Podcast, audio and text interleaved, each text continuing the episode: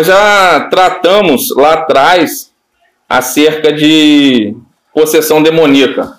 No início do Evangelho de Marcos, Marcos inicia mostrando a autoridade de Jesus, a autoridade de Jesus sobre a lepra, a autoridade de Jesus sobre a lei e a autoridade de Jesus sobre os demônios, que para os judeus era um problema, eles tinham todo um ritual na época para exorcizar e não era tão eficaz. E nós vemos lá no início que Jesus ele não tocava endemoniados. Os doentes ele fazia questão de tocar, de abraçar, mas os endemoniados ele simplesmente pegava e mandava sair. Aqui a gente tem um texto um pouco atípico. Parece que há um, um, um diálogo, pelo menos por parte de Satanás. Jesus faz apenas uma pergunta quanto ao nome, mas aqui parece que tem um, um diálogo. E nós vimos lá atrás o que? A melhor forma, porque é um tema polêmico para hoje. Tem muita gente que é cristão e não acredita em possessão demoníaca principalmente teólogos liberais. Então você já começa a ter um problema com esse tipo de texto. E o cara tenta falar que é esquizofrenia e que, pela cultura e medicina da época, eles não tinham que ir para distinguir o que era uma possessão demoníaca e o que era uma esquizofrenia ou algo do tipo. Só que os textos são bem claros, as pessoas tentam distorcer para criar polêmica. Tem muito charlatão? Tem. Tem igreja que paga para o cara fingir que está endemoniado? Tem. Quem veio do meio de um contexto religioso sabe disso. Mas a possessão demoníaca existe. E o que, que nós sempre tentamos ensinar? Você não tem que superestimar o diabo, mas também não tem que subestimar. Ele é poderoso. E a melhor forma que existe de você para você estar expulsando demônios é com a mensagem do evangelho. Porque não tem como a pessoa estar em Cristo e está endemoniada. Então, com a mensagem da palavra de Deus, demônios vão sendo expulsos e a casa vai se enchendo, a casa não fica vazia. Então, a melhor forma de, de, de exorcismo, de expulsar demônios, é com a propagação do evangelho, coisa que você não vê nessas igrejas que desenvolvem ministério em cima de exorcismo. Tem entrevista com o diabo, tem entrevista com a Pombagira, tem entrevista com o Zé Pilinto, entrevista com não sei quem, mas não tem a pregação do Evangelho. Então, eu não consigo ver libertação naquilo ali. Não, não consigo. Porque você, tá, você pode até ter expulsado ali, mas a casa está vazia, não, não ouviu o Evangelho. Não ouviu a pregação da, da palavra de Deus, não, não, não houve um chamado ao arrependimento e à fé no Cristo, no Deus vivo. Então hoje nós temos esse problema, nós vamos tentar tratar isso aqui. Então o que acontece? Qual que é a nossa perspectiva? Qual que nós abordamos? Todos nós, todos nós, ou nós estamos em Cristo, somos discípulos de Jesus Cristo, estamos sendo lapidados, vivendo em novidade de vida, ou nós estamos guardadas as devidas proporções, servindo ao diabo. Não tem um muro, criar um muro. Tem, tem, essa dicotomia existe, criar um muro. Acham que pode navegar ali no meio, mas isso não tem como. Porque Paulo, lá em Efésios 2, ele mesmo fala que nós andávamos como? Conforme o Deus desse século, que é quem? Satanás. Conforme o príncipe da potestade do ar, que é quem? Satanás. Conforme o que? O rudimento desse mundo. Fazendo as vontades da carne. Então não tem como. Ou você está com Cristo, ou você está com o diabo. E nós cremos em que há níveis de possessão. Esse homem aqui ele chegou a ser tomado. Tem pessoas que chegam a ser tomadas. É duro, é pesado, mas é, não tem meio termo. Ou você entendeu quem é Cristo, quem é o Deus encarnado, e você se torna discípulo dele e começa a andar como ele andou, começa a caminhar como ele caminhou, amar como ele amou, agir como ele agiu, e crescer na graça e no conhecimento, ou você está indo para o lado contrário.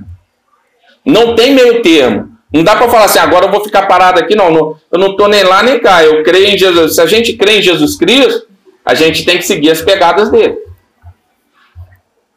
Então não, não existe esse meio termo. Por quê? Esse homem aqui chegou a um caso extremo. Mas nós vamos ver características que estavam aqui nesse homem que hoje você enxerga aí na sociedade. A pessoa está conversando normal, a pessoa está falando normal, mas você vê que ela não está, ela não está bem.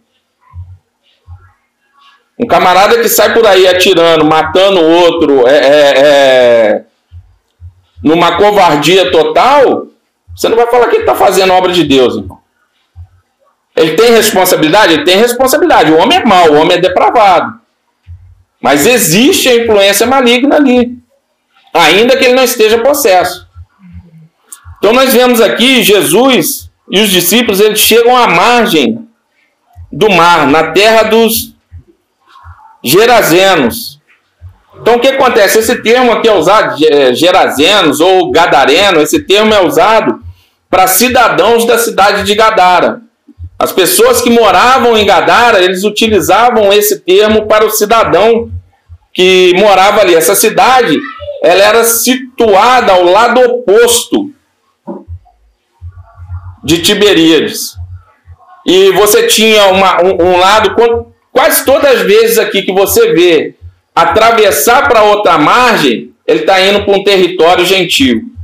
Ele está saindo de um território judeu e indo para um território gentil. Então Jesus ele atravessa, ele enfrenta a tempestade. Há alguns teólogos que creem que até a tempestade, se você ler um pouco antes no capítulo 4, foi uma espécie de ação dos demônios para impedir que Jesus chegasse lá. Então Jesus enfrenta a tempestade, acalma a tempestade e ele chega ali nessa terra. Então é, esse nome era usado para os moradores daquela terra ali.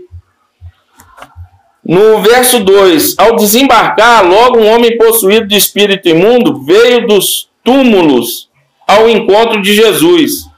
Ele pode ter vindo, o homem pode ter vindo de forma espontânea e chegou ali na, na, na frente de Jesus, logo ele é tomado. Esse homem poderia estar querendo algum tipo de, de libertação, ou pode ser uma submissão involuntária dos próprios demônios que estavam ali. Por quê? Porque eles tinham que se render a Cristo. Cristo ele é superior aos demônios. Tem crente que tem medo de, de, de, de, passar na frente de encruzilhada até hoje. Tem crente que se vê uma vela vermelha ali, ele só falta fazer sinal da cruz, atravessa para o outro lado. Tem crente que tem medo de demônio, porque nós não temos que subestimar os demônios, mas também não, não temos que colocar eles lá em cima e ficar. Jesus Cristo é superior a eles. Você vê aqui no texto que eles tão, são extremamente submissos. Então eles chegam ali na frente de Jesus. Nós vamos ver aqui no verso 3 e no verso 4 que esse homem ele vivia onde? Nos túmulos. Ninguém podia prendê-lo, nem mesmo concorrente. Porque tendo sido muitas vezes preso com correntes, ele quebrava as correntes, quebrava as cadeias. Então esse homem, ele havia sido domado pela força. Haviam tentado domar ele pela força. A sociedade tentou domar ele de alguma forma. E estudando para isso aqui, eu vi uma, uma experiência fantástica do, do, pastor Hernandes Dias Lopes. Ele fala que no interior de São Paulo, ele, ele presenciou um caso que uma mulher possessa levantou uma carroceria de um caminhão. E assim, eu achei bacana porque não é um negócio que veio lá do, do Macedo. O cara é um cara sério, presbiteriano sério. Pastor com base teológica, um pastor muito sério. Uma referência hoje no Brasil. Ele falou que já viu muitos casos de possessão, já lidou com muitos casos de possessão. E uma das características que ele viu é que a pessoa sempre com, com aquele olhar perverso, aquele olhar revoltado. E ele falou que presenciou isso. Uma mulher levantar uma carroceria de um caminhão. Então, às vezes, as pessoas olham para a Bíblia e falam, ah, isso aqui não é assim, não. Isso aqui não é... Principalmente as pessoas que têm uma interpretação liberal da Bíblia. Ah, isso aqui deve ser algum tipo de alegoria. Não. A pessoa possessa, existe possessão? Existe, mano. A pessoa possessa, ela realmente ela tem uma força descomunal. E nós vemos aqui que esse tipo de luta não adianta carne com carne. Aconteceu o caso de chegar alguém aqui dessa forma e se manifestar, irmão, ora, repreende. E outra coisa, não se acovarde. O poder da oração não está em quem está fazendo, o poder da oração está no alvo da oração, que é Cristo. Então é no nome de Jesus que a gente vai, é na força de Cristo que a gente vai. É levando esse poder aqui em Cristo, nós também temos esse poder. Porque ele chamou a gente para isso. Ele veio mostrando, é o que Isaías lá atrás falava. Ele inicia o ministério dele mostrando que ele veio libertando os cativos, ele veio curando os enfermos. E isso é para nós, irmãos. Se você não se considera, eu me considero um discípulo de Jesus Cristo. Eu quero andar do jeito que ele andou. Eu quero falar do jeito que ele falou. Eu quero viver como ele viveu. E essas obras, esse poder, ele deu para nós. E ele ainda fala, ele, ele nos deu autoridade para pisar em serpente, em escorpiões, e nos deu, nos deu autoridade sobre os espíritos malignos, mas para que nós viéssemos nos alegrar pela nossa salvação, não por essas coisas. Então nós temos essa autoridade? Temos em Cristo Jesus. Mas a gente não vai fazer disso um, um, ministério, nós não vamos criar disso um ministério, mas também nós não vamos correr disso. Se aparecer em nome de Jesus Cristo, tem que sair.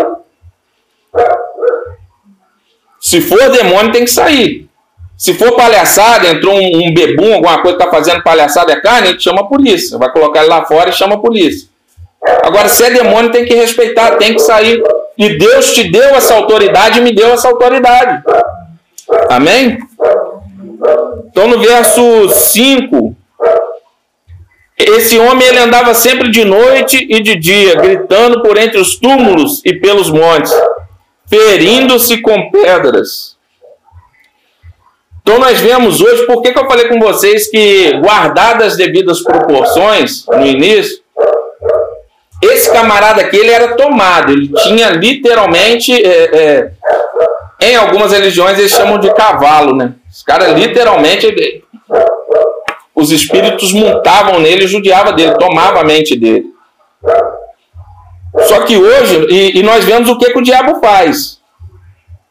Ele quer destruir a imagem e semelhança de Deus.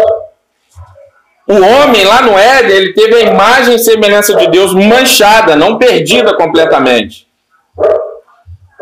E ainda assim Satanás fica furioso. Mesmo com essa imagem e semelhança que nós temos manchado, que ainda vai ser restaurada na glorificação, Satanás fica extremamente furioso. Ele quer destruir, ele quer deturpar. Por que, que eu estou te falando que tem casos e casos? Vocês já ouviram falar de pessoas que se mutilam, se cortam? Para sentir algum tipo de prazer? Para dizer que ainda está viva, que ainda sente algum tipo de prazer?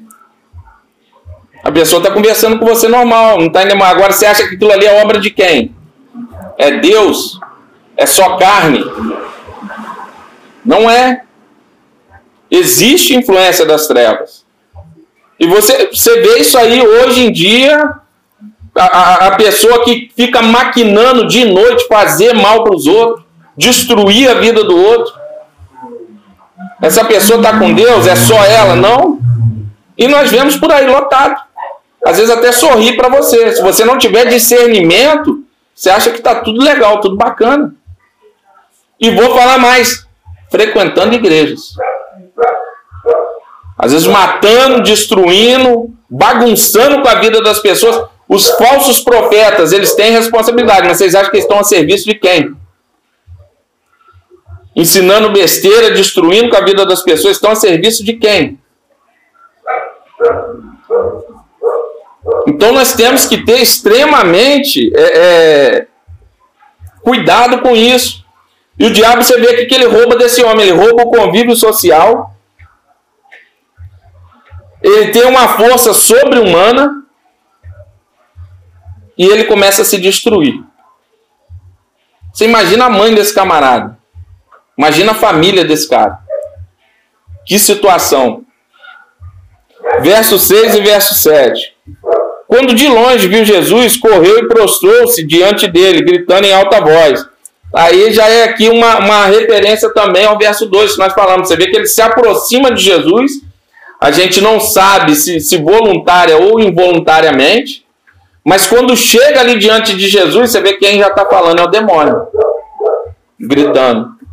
De repente foi até o camarada que ele disparou e numa ânsia de de ser liberto, alguma coisa assim, mas logo o diabo já toma a mente. Então nós vemos aqui no verso 6, verso 7, que ele Ele vê Jesus de longe, ele corre, ele se prostra diante dele, gritando em alta voz: O que quer comigo, Jesus, filho do Deus Altíssimo? Porque peço-lhe que não me atormente. Então nós vemos, irmãos, o Deus a qual nós servimos, o Cristo encarnado, ele atormenta o demônio que você tem medo dele. E nós estamos em Cristo. Nós estamos blindados em Cristo Jesus, então nós não temos que temer demônio nenhum, não. Tem gente que tem medo até de olho grande. Irmão. Crente com medo de olho grande. Aí fica difícil. Fica difícil, já pensou? Tem gente que faz tudo escondido. Não, escondido, não, não posso falar não, porque se falar dá errado. É difícil, tem, tem essa, existe essa mentalidade. Não que você tenha que abrir a sua vida para todo mundo, mas desencana disso aí, irmão.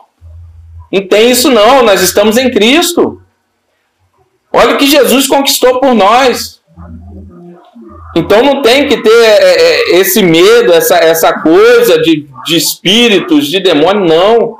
Do mesmo jeito que eles submeteram a Cristo, que ele já chegou aqui suplicando a Cristo, o próprio demônio suplicando a Cristo, por que, você vem me atormentar antes da hora? Por quê? Porque ele sabe que vai chegar a hora dele.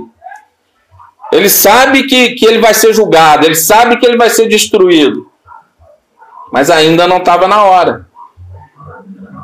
E em breve isso vai finalizar. Em breve essa, essas influências, essas coisas todas vão Satanás e seus poderes vão, vão se encerrar. Em breve, em nome de Jesus Cristo. Porque nós olhamos o, do jeito que está o, o mundo, irmão. Quem quem está pegado nisso aqui ainda e quer ter vida longa aqui. Crente que entendeu o que é o Evangelho, entendeu o que Cristo conquistou por nós e para nós na cruz, e está agarrado aqui ainda nessa vida aqui, não, não entendeu nada. Porque hoje o diabo ainda tem alguma influência, mas vai chegar o dia em que ele vai ser destruído. E uma, uma das coisas que nós vemos aqui também, irmãos, tem gente que tem dificuldade em reconhecer Jesus como Filho de Deus. Várias religiões, hoje até muitos pastores têm dificuldade com a questão da, da, da encarnação, de Jesus ser Deus. Nós vemos aqui que até os diabos reconhecem, até os demônios reconhecem isso. Até os demônios se prostram diante dele, reconhecendo o senhorio de Cristo. E tem muita gente que ainda tem essa dificuldade. Verso verso 8 ele disse isso porque Jesus tinha dito a ele: Espírito imundo, saia deste homem. O verbo aqui, irmão, para alguns tem, tem para alguns aqui existe um problema, porque o verbo aqui ele é usado no tempo imperfeito. Então quer dizer que Jesus já havia mandado o diabo sair. Porém, ele insistiu. Ele insistiu e ele começa a dialogar com Cristo. Por que, você vem me atormentar antes da hora? Ele começa a desenvolver um diálogo aqui com Cristo.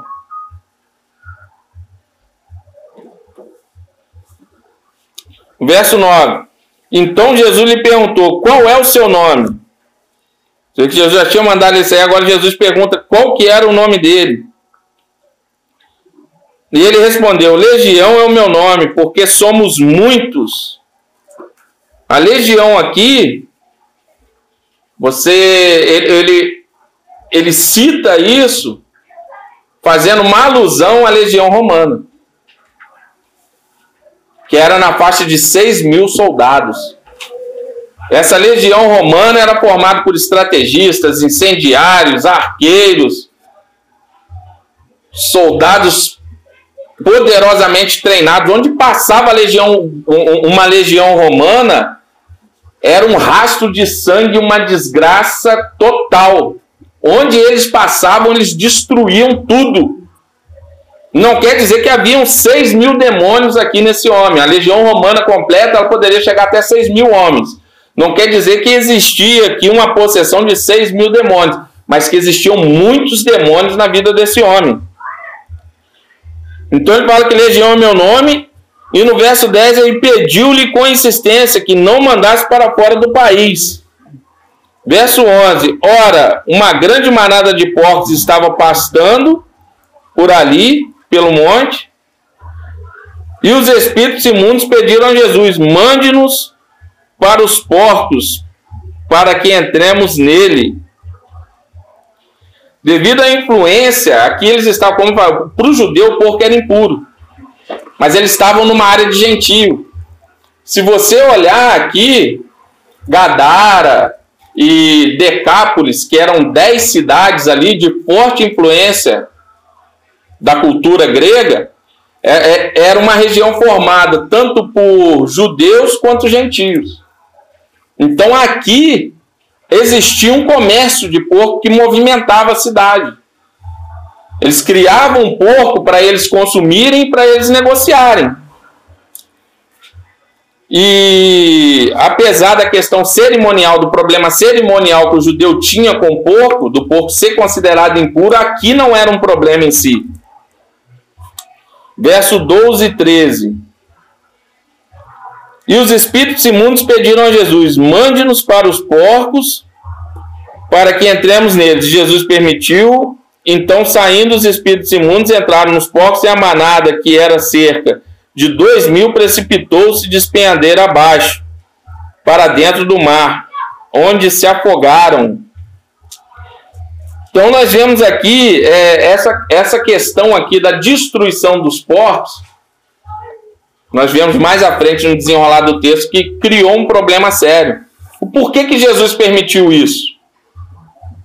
Eu creio que até para uma forma de mexer com o ídolo que estava no coração das pessoas daquela cidade. Eu creio que, que foi uma forma do Senhor tocar e arrancar o ídolo que estava no, no, no coração deles. Dá uma mexidinha no ídolo que estava no coração deles. Aí você tem várias teorias. Alguns falam que até para a questão do próprio endemoniado ver que ele foi liberto, não foi algo só psicológico. Ele realmente estava possesso. Um outro ponto também que nós temos que afirmar que isso aqui realmente era possessão demoníaca. Não se transfere esquizofrenia. Alguns falam que não, não, sabia distinguir se era esquizofrenia, se era demônio. Você não transfere se você pegar a esquizofrenia de um e passar para o outro.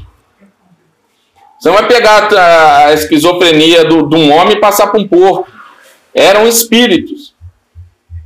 E para esses espíritos, tanto eu e você, quanto o porco, está de pé de igualdade. Eles querem um corpo.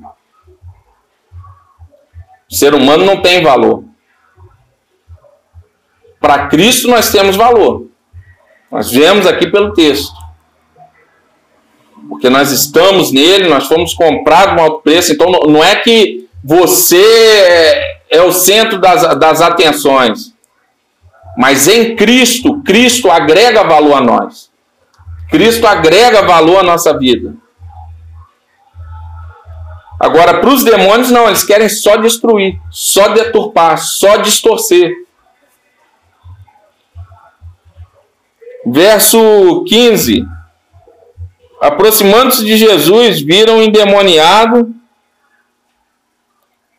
Desculpa, verso 14. Os que tratavam os porcos fugiram e foram anunciar na cidade pelos campos.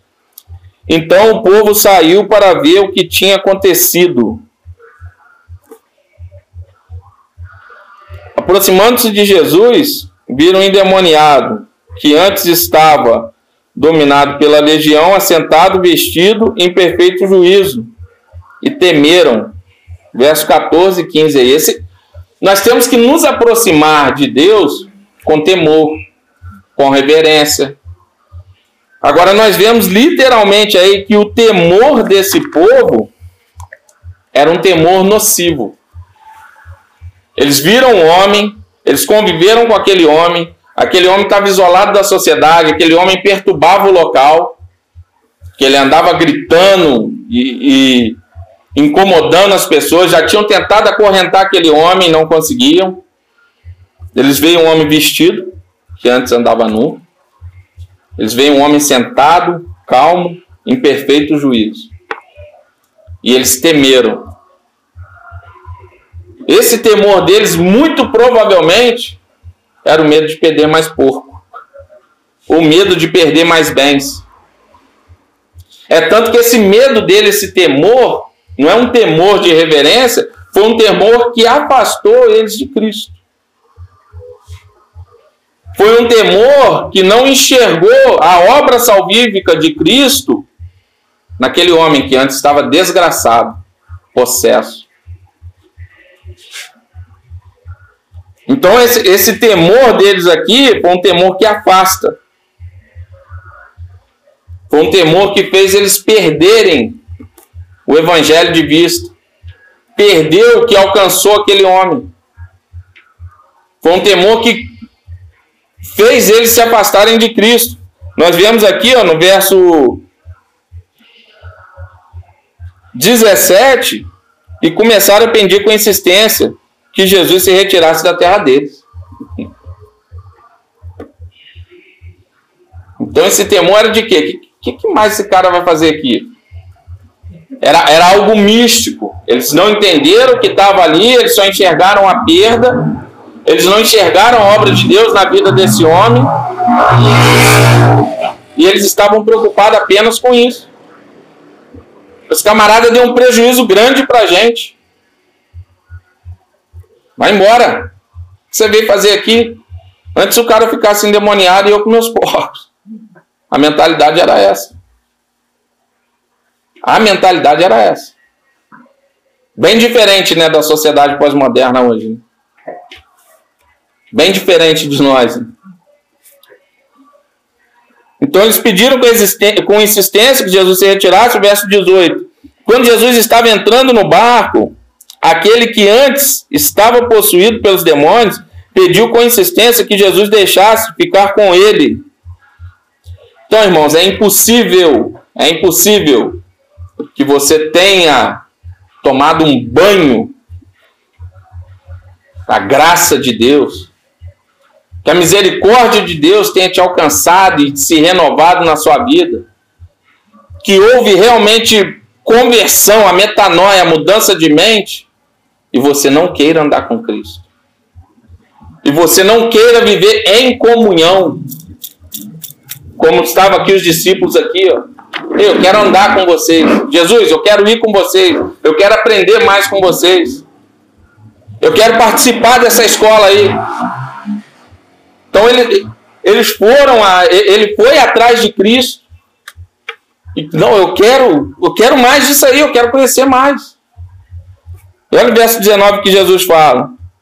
Jesus, porém, não permitiu, ao contrário, ordenou-lhe: vá para a sua casa, para os seus parentes, e conte-lhes tudo o que o Senhor fez por você e como teve compaixão de você. Aqui eu enxergo o quê? Aqui eu enxergo um ato de misericórdia de Cristo. Apesar daqueles avarentos, desgraçados, não enxergarem o que Jesus fez, na vida desse homem. Jesus se retira, volta para o barco, mas deixa um missionário. Jesus atende o desejo deles, ó, vai embora, some daqui, poxa, olha só, todo mundo aterrorizado. Ele podia ter levado esse rapaz junto. Porque é muito provável que até alguns da família dele já tinham abandonado ele e criticava ele. Porque ninguém aguenta isso não, irmão. Ninguém aguenta isso. Imagina o inferno que essa família devia viver. E Jesus, por misericórdia, ele, ele, ele volta para o barco e fala: Não, você fica. Você fica, vai começar pela tua casa. Começa cuidando da tua casa. E aqui eu aprendo também: se nós não começarmos pela nossa casa, se nós não começarmos pelos nossos filhos, se nós não começarmos pelas nossas esposas, é besteira a gente querer sair. É besteira a gente falar que está fazendo a obra de Deus. Besteira. Começa em casa. O discipulado, não adianta você querer discipular 20, 30 aqui fora, você está discipulando seu filho. Eu estou discipulando os meus filhos. Eu sento com meus filhos ao redor da mesa, faço uma oração, leio a Bíblia, ensino a Bíblia para eles. Eu tenho condição de tirar uma dúvida do meu filho acerca de Bíblia. Eu tenho tempo para os da minha casa. Se a gente não tiver, irmã, besteira. Isso quem ensina é Jesus. Eu vou aqui, eu já estou com meus 12, você vai ficar aqui nessa área aqui, ó, no meio de gentios aqui, você começa a espalhar boa nova. E não teve aula teológica não, irmão. Fala o que eu fiz na sua vida. Fala o quanto compaixão você recebeu. Fala o quanto de amor você recebeu. A sua vida vai ser um testemunho vivo, o evangelho esculpido na tua vida. Prática. Vai lá, volta para sua casa. Nós vemos aqui no verso 19, no verso 20. Jesus, porém, não permitiu, o contrário, ordenou-lhe: vá para casa, para os seus parentes e conte-lhes tudo que o Senhor fez por você e como teve compaixão. Verso 20 fala: então ele foi e começou a proclamar em Decápolis. Decápolis era 10 cidades ali da região.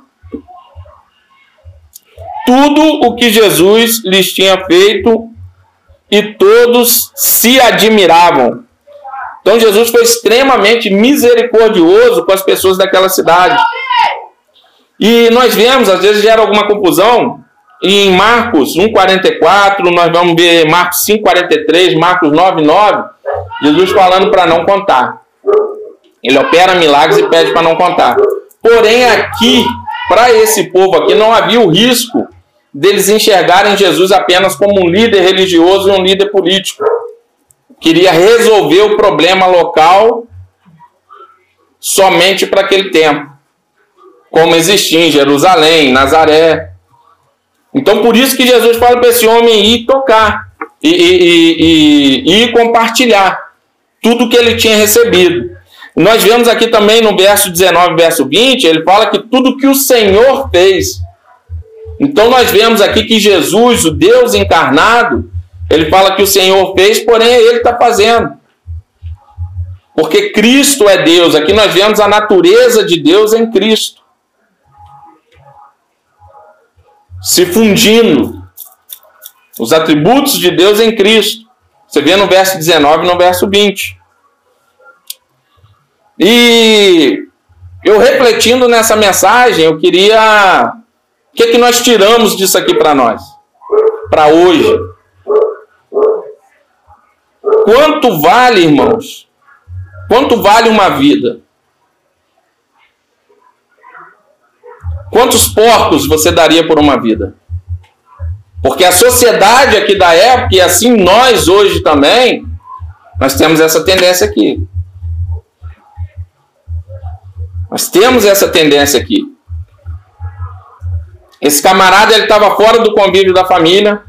Esse camarada ele estava vivendo pelos cemitérios da vida. Esse camarada era um morto vivo. A cidade ali já tinha dado um jeitinho de viver e de conviver com ele. Ele ficava pelo cemitério, raramente alguém lá para fazer um enterro, até porque, principalmente quem é judeu, não tocava em, em morto, tinha uma crise com morto, que o morto era considerado impuro. E esse camarada vivia pelos montes, lugar deserto. Tanto que Jesus, quando queria se retirar para orar, ele ia para o lugar deserto, para os montes. O cara andava lá. E essa cidade aqui, esse homem é uma denúncia para essa cidade. Porque essa cidade arrumou um jeitinho de conviver. Por isso que eu falei que Jesus tocou no ídolo do, do, do coração deles. Porque o problema é na sua casa, o problema é seu, não é meu. Que se exploda para lá. Se é o teu filho que está na droga, se é a tua filha que está na prostituição, que se exploda para lá. Não chegando até a mim, não me gerando prejuízo, tá tudo legal, tá tudo bacana. E era como eles estavam convivendo. E é como nós também temos tendência a viver hoje. Nós temos dificuldade de lidar com aqueles que estão à margem da sociedade. Nós falamos muito bonito, nós pregamos, meu irmão, nós pregamos um evangelho que é até legal, que transforma a nossa vida, ela até transforma a nossa vida. mas é um evangelho do meu umbigo para o meu próprio umbigo. E Jesus o tempo todo ele me mostra que a mensagem do evangelho ela tem que ser vivida na vida do próximo. Ela não é uma mensagem para ser vivida só na minha vida, para me transformar intelectualmente, para eu me encher espiritualmente. E para onde que eu vou levar isso? Eu conversei com um amigo meu hoje de tarde, ele me mandou um, um, um vídeo de um rapaz falando um monte de besteira, um rapaz tentando fazer um worship, ele fala um monte de bobagem. Aí depois ele me mostrou, falei, rapaz, mas aí eu dei uma catucada né, para rapaz, mas aí, aí é que tá, você tem o dom, você tem conhecimento, mas você não quer fazer. Aí o espaço fica para esse cara que não tem o dom, não sabe, mas quer estar tá lá na frente como estrelinha. Então você está criticando o cara, mas você não quer fazer. Porque ele está numa situação confortável, ele está dentro da casa dele, ele vê a mensagem lá, me alimentei. Aí me mandou um vídeo, ó, tô me alimentando. Falei, legal, você está se alimentando, mas você vai alimentar quem? Você está se enchendo, você vem aqui se enche, você ouve a mensagem do Evangelho, a gente tenta não falar besteira. Se você ouvir alguma besteira aqui, é sem dolo, você pode me corrigir. Eu tento me manter na Bíblia. Mas eu vejo toda vez quando Cristo está caminhando pela vida, porque o Evangelho é vivido na vida, é tanto que ele atravessa de um lado de uma cidade 10 quilômetros para dentro do mar, que não era o mar, era um rio, para o outro lado, para chegar lá e expulsar demônios do camarada, que uma cidade inteira já estava vivendo confortavelmente com a situação dele. E nós somos assim. Aconteceu uma desgraça aqui no bairro, mas está lá no cantinho lá em cima, não chegou na minha casa, que se exploda para lá. Nós não queremos ir lá levar esse evangelho. Nós não queremos ir lá levar esse Cristo. E não adianta para acabar com o mal, se é que, que, que você quer fazer alguma coisa, o único jeito é levando essa mensagem de amor. O único jeito é levando essa mensagem de graça. O único jeito é levar essa mensagem de compaixão. Que pega o mais desgraçado lá, o assassino, o miserável, o estuprador, que ninguém quer mais. E que eu e você moralmente repudiamos ele. E esse evangelho da graça, que tem pouco a ver com a minha e com a sua moral, Cristo pega ele, dá um banho de graça, restaura e faz um pregador e faz um cantor para adorar ele. E chega para ele e fala: volta para tua família, começa na tua casa, começa no teu lar, transforma o teu lar, que tem um monte de caído lá. Só que nós não queremos. Nós se enchemos de teologia, nós se enchemos de conhecimento, e a mensagem do Evangelho é para moldar a minha vida, para eu viver melhor a minha vida e que você se vire para lá com seus problemas e eu vou me virando com os meus. Isso não é Evangelho. Isso não é Evangelho. Eu tenho falado repetida, repetidas vezes aqui, nós não vamos abraçar o problema do mundo todo. Quando, quando Cristo fala para amar o próximo, quando a, a, nós mesmos, você não precisa amar o mundo todo. Mas esteja amando alguém hoje. Pega o irmão do teu lado que está caído. Pega o irmão do teu lado que está andando pelos cemitérios da vida. Pega o irmão do teu lado que está na droga, está na cachaça, está vivendo como um morto-vivo, anestesiando a mente para tentar passar por essa vida porque ele não aguenta mais e leva esse Cristo para ele. Fala de Jesus para ele. Repetidas vezes. Não se conforme como essa cidade aqui se conformou com esse homem. Quanto vale uma vida para você? Quantos porcos você daria para uma vida? Aqui foi dois mil porque Jesus deixou entrar na manada lá e, e ir para o despenhadeiro. Porque se chega para o dono aqui dos porcos aqui para, ó, vou deixar o diabo entrar em um aqui para morrer só para ilustrar a, a, salvação desse homem. De jeito nenhum, meu porco, de jeito nenhum, tenho certeza. Agora, o quanto nós estamos dispostos a abrir mão do nosso tempo, do nosso negócio, porque o porco aqui era um negócio deles, era a economia deles. O quanto nós estamos dispostos a deixar Cristo tocar no nosso tempo, no nosso negócio, na nossa carteira, para ver vidas ser transformadas.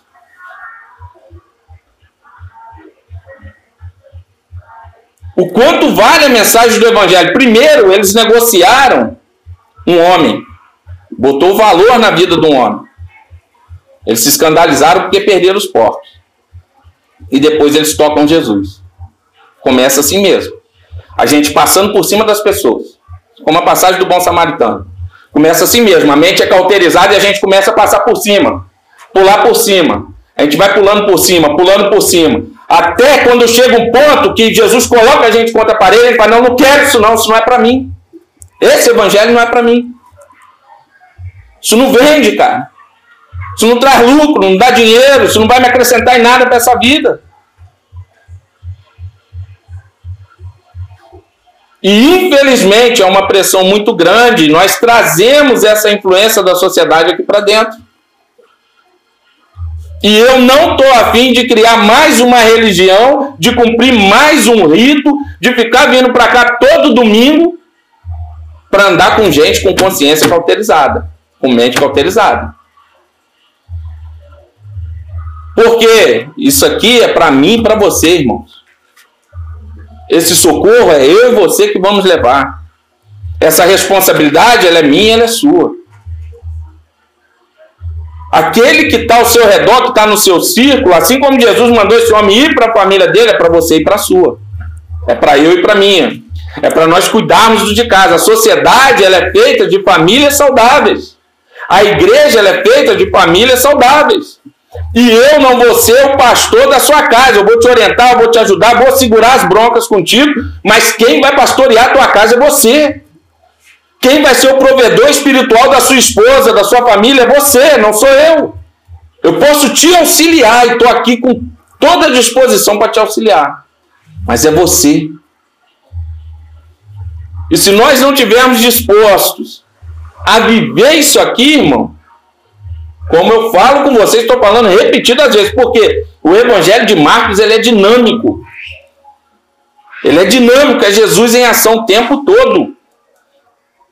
E o que eu enxergo, não sei a sua leitura, é um Jesus subversivo. É um Jesus que vai onde ninguém quer ir. É um Jesus que desce lá no fundo do poço. É um Jesus que vai no cemitério.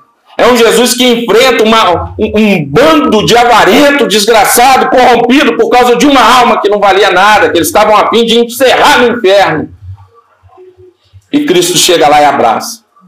E transforma num missionário, transforma num pregador.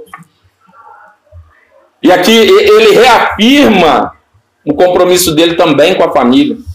Imagina o que a família desse cara não estava passando. Nós vemos, irmão, a gente tem, tem lidado com, com dependência química. Tem família que se afasta porque não aguenta mais o sofrimento. Não aguenta mais a dor, o que os olhos não veem, o coração não sente. Então a família ela se afasta porque não aguenta mais ver a pessoa sofrer. Eles se afastam. Você imagina a mãe de um cara desse, um cara que se cortava, se feria com pedras. Ver um, um, um camarada que andava nu, atrapalhando todo mundo. Chegar em casa vestido decentemente. Mente restaurada, emocional equilibrado. Voltando para casa. É isso que Cristo faz, e Ele fez um dia na minha vida e na tua vida, e agora Ele quer usar você como instrumento. Nós temos que orar para entender o que Deus está fazendo, para que nós venhamos fazer parte. Foi a falta de discernimento dessa cidade aqui. Jesus já estava operando, Jesus já estava trabalhando. Eles tinham só que olhar com um olhar espiritual e ver com que obra maravilhosa e fantástica. Eu quero fazer parte disso.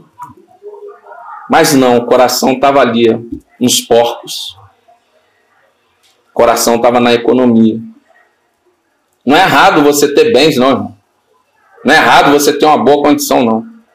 Agora, a partir do momento que essa boa condição e que esses bens te tornam avarento, você para de enxergar a gente, você para de ter compaixão por pessoas que estão à margem da sociedade, e você coloca isso na frente de Deus, isso aqui é o seu Deus. Eles estavam adorando os porcos. Eles estavam adorando o negócio deles. Não mais a Cristo. Não o único que é digno de toda adoração. E eles foram expostos a uma transformação. Você imagina conviver com esse cara, ver a situação desse camarada. Aí você vê o cara sentado, lúcido, tranquilo, e você está preocupado com o porco que você perdeu. E Cristo tem feito muito na nossa vida. Que a gente não deixe de enxergar a graça de Deus, o mover de Deus, o agir de Deus na nossa vida. Que a gente não deixe nada entrepor entre Cristo e nós. Que ele venha ser o centro. E o que nós aprendemos aqui, esse Jesus, irmão, todo o ministério dele, ele nasce vencendo o diabo. Ele cresce pisoteando o diabo. Ele vem o ministério dele todinho massacrando o diabo. Ele morre vencendo o diabo. Ele ressuscita vencendo o diabo de uma vez por todas na cruz do Calvário. E se nós estamos com ele, nós somos mais do que vencedores em Cristo Jesus. Satanás não tem poder sobre a minha vida e sobre a tua vida. Se nós estamos em Cristo. Deus possa continuar a guardar nossa mente, guardar o nosso coração e que Cristo venha ter a primazia na nossa vida, para que nós possamos viver o Evangelho na vida do outro, na vida daquele que está caído. Que esse papo de Evangelho, Evangelho, Evangelho, de mim para mim mesmo, não existe. A vida cristã é vivida na vida do próximo, senão é conversa fiada. Amém? Vamos estar orando?